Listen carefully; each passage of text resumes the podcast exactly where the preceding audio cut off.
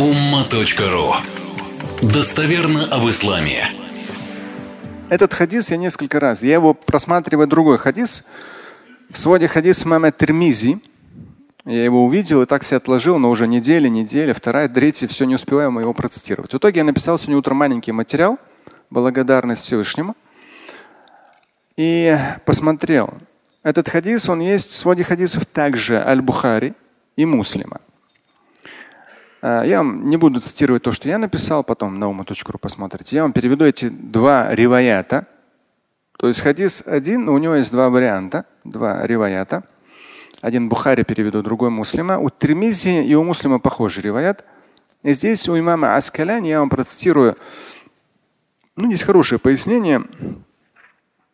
Я вам его процитирую. Бисмилля. Свод хадис имама Аль-Бухари 6490. Пророк, алейхиссалату вассалам, заключительный Божий посланник, сказал, «Ида назара ахадукум إلى من فضل عليه في المال والخلق فلينظر إلى من هو أسفل منه ممن فضل عليه. Ну, вроде как простая вещь, но мне так определенно зацепило, когда я видел это у Термези, увидел, поэтому отложил.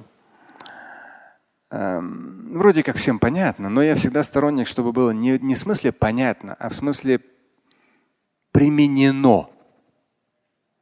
Это совсем другой эффект. Когда мы применяем аяты и хадисы, это совсем другой эффект, и жизнь по-другому начнет вообще реализовываться. О чем здесь говорит посланник Божий, пророк Мухаммад, алейхиссалату Если один из вас посмотрит на того, алейх. Ему предоставлены большие преимущества, большие преимущества фильмали в материальном достатке и халк это творение, но имеется в виду внешний вид. То есть часто же бывает, когда дети, например, говорят, вот я там низкий. Ну, дети просто вот даже там. Или у меня там где-то у кого-то косоглазие. Или я не такой сильный. Или меня так обижают. Или вот у меня там нос не такой, да, там с горбинкой. Может там пластическую операцию сделать. Или еще что-то там самое разное. И вот здесь как раз идет. Если один из вас смотрит на другого, ему кажется, что у того другого там лучше материальный достаток. Ну, что-то по материальному. Это все внешне на самом деле. Но, по крайней мере, видно, что лучше. Вальхалк, либо что-то внешнее, не знаю, там рост там ли его, там осанка или там глаза, у кого-то карие, а у другого голубые. Ему тоже хотелось бы голубые глаза, к примеру, да, у него лучше. Я не знаю, зачем голубые глаза, карие намного лучше с точки зрения защиты от солнца. Вот, то есть то или иное там вот у него, у него, да, у него лучше или у нее. И вот здесь говорится, если один из вас смотрит на того, у кого преимущества фуддыля, здесь страдательная форма, кому даны, то есть Всевышний дал ему преимущество с точки зрения сотворенности, да, на каком-то этапе это сейчас это прошло, на каком-то этапе то, что у вас цвет кожи другой в конце 90-х, это было не очень. Вы, наверное, не, большинство из вас с этим не сталкивались. У меня даже один знакомый был араб, Ему прямо чуть ли не напрямую. Но он очень богатый был, там с охраной ходил и так далее. Но в каких-то ситуациях, когда оказывался, там ему говорили черный там, ну черный это там, вы поняли, короче, вы что тут такие туда-сюда, там черно такие, там такие, такие. Да? Вот. То есть он не черный, он просто смуглый. Да? У нас тоже, у меня один из шестерых детей смуглый ребенок. Смуглый просто. И это хорошо, на самом деле смуглый, защита от солнца. Это когда белый, то у тебя вот эти пигментные пятна начинают появляться от солнца. Это смуглый, это наоборот модно, классно. А ему говорили, слышь, там туда-сюда, ты что тут, тут понаехали, понимаешь, там. Еще в конце 90-х. Но у меня однажды бабушка тоже сказала, вот Бог, каралар. Каралар. Но это еще советский тоже такой термин был. Альхамдулиля, по-моему, мы это пережили. Все. Поэтому здесь как раз говорится, нет понятия преимущества. Нет понятия преимущества, что у кого-то там какое-то преимущество халк в, ну, в творении, во внешнем виде, там в то, что рост другой, знаю, цвет кожи другой, еще что-то. Нету такого. Не надо. Если ну, кажется тебе, да, ты должен эту программу переключить Ну, кажется тебе, из-за каких-то там стереотипов в обществе, там, в средствах массовой информации. Тебе кажется, что ты в чем-то ущемлен. Ну, кажется. И вот здесь как раз говорится, в этом случае, в этом случае,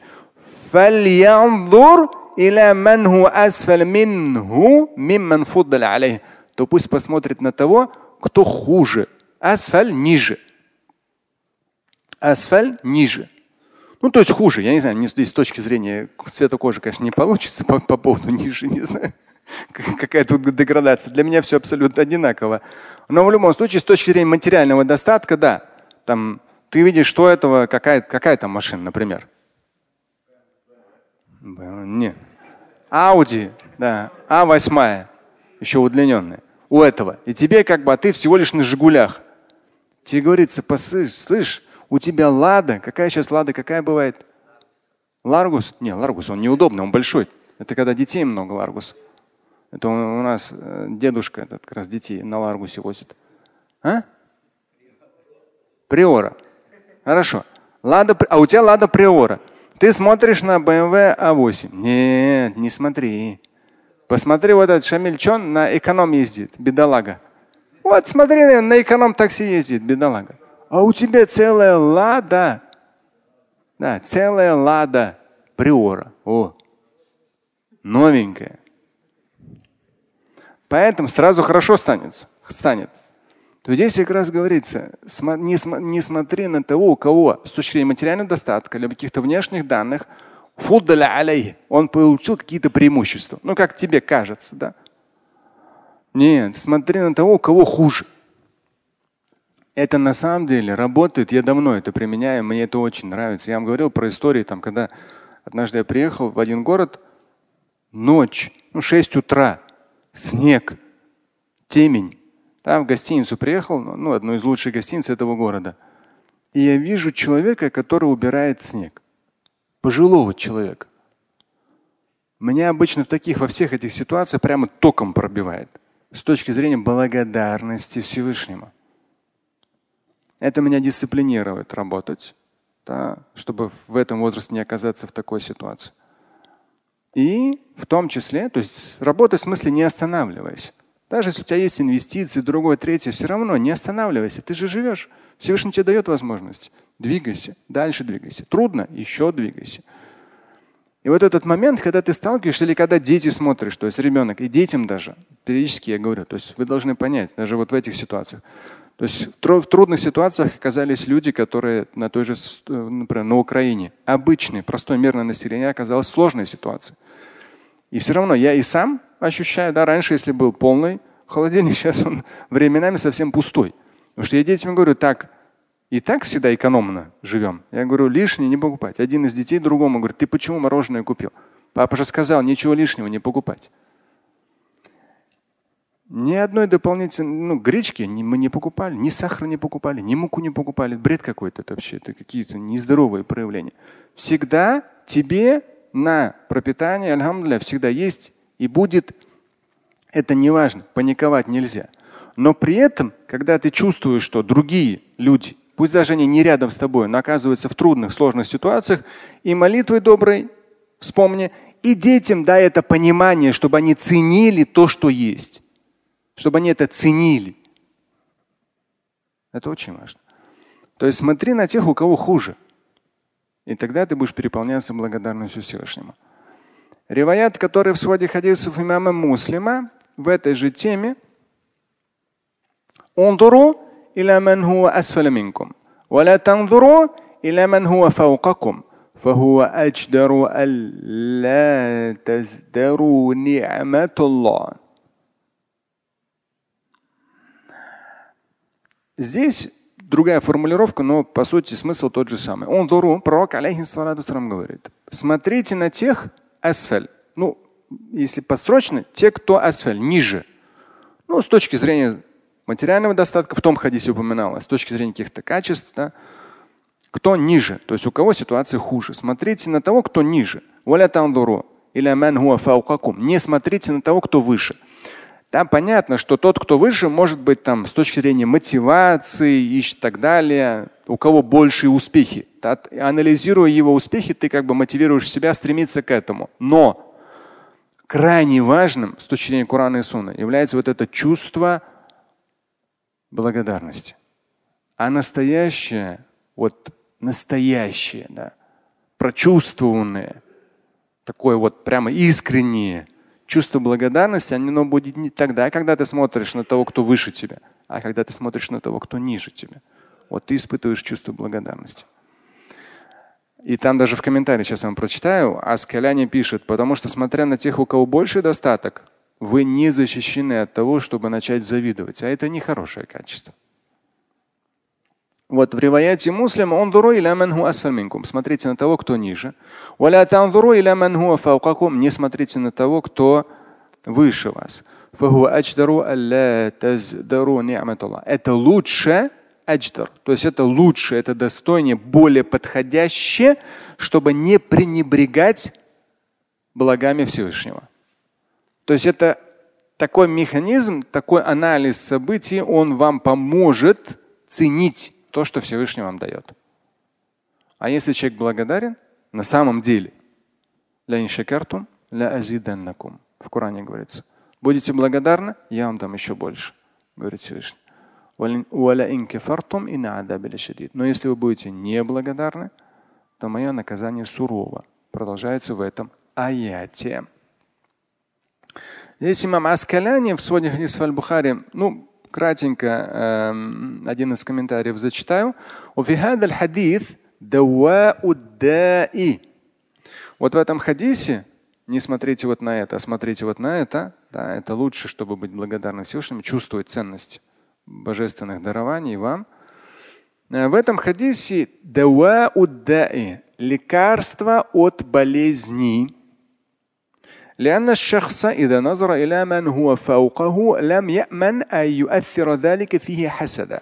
Потому что если человек смотрит только на тех, кто выше его по положению, то здесь он не защищен от того, чтобы в итоге начать завидовать.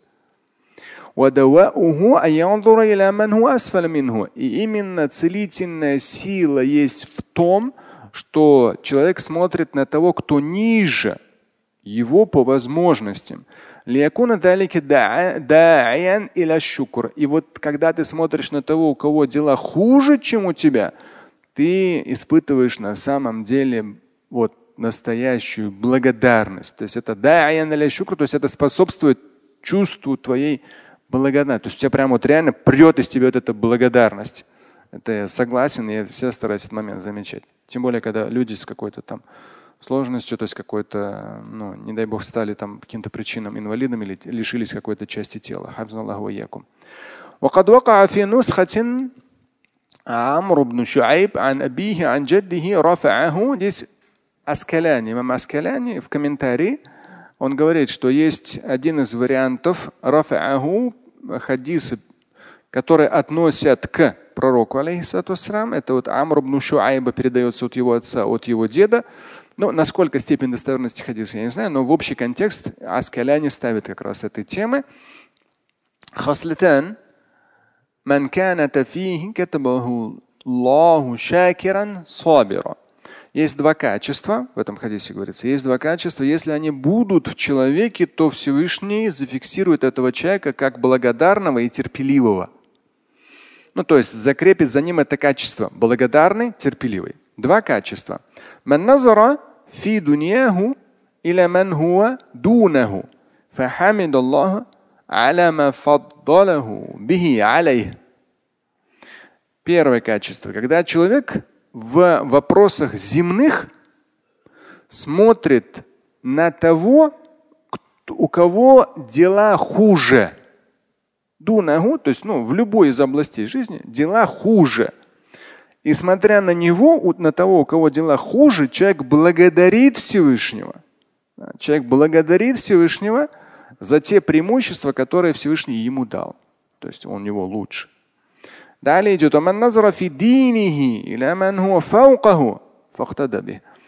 А второе качество – это когда человек в вопросах религиозных смотрит на того, кто выше, и старается этому следовать. То есть, когда порой люди говорят, вот там это то, ну, люди, не начавшие религиозную практику, начинают там какие-то находить обходные пути или оправдания отсутствия религиозной практики. На самом деле, смотри на того, у кого есть религиозная практика, подтягивайся постепенно, постепенно, постепенно. Даже сейчас Рамадан приближается, даже тот же самый пост. Изучи, что к чему, там ничего сложного. Начни соблюдать пост, начни потихонечку заучивать какие-то молитвенные формулы для намаза. То есть надо наоборот подтягиваться к тому, кто лучше. То есть обращать внимание на тех, кто в вопросах религиозных выше тебя и подтягиваться именно в вопросах духовных. Это как раз комментарий по этой теме из э, книги Фатхуль Бари, Шарх Сахиль Бухари Мама Аль-Аскаляни. Это была тема благодарность. Как не попасть в зону комфорта? Что?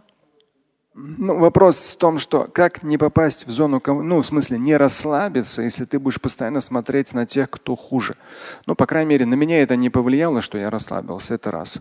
То есть я вот я на практике практикую этот хадис давно.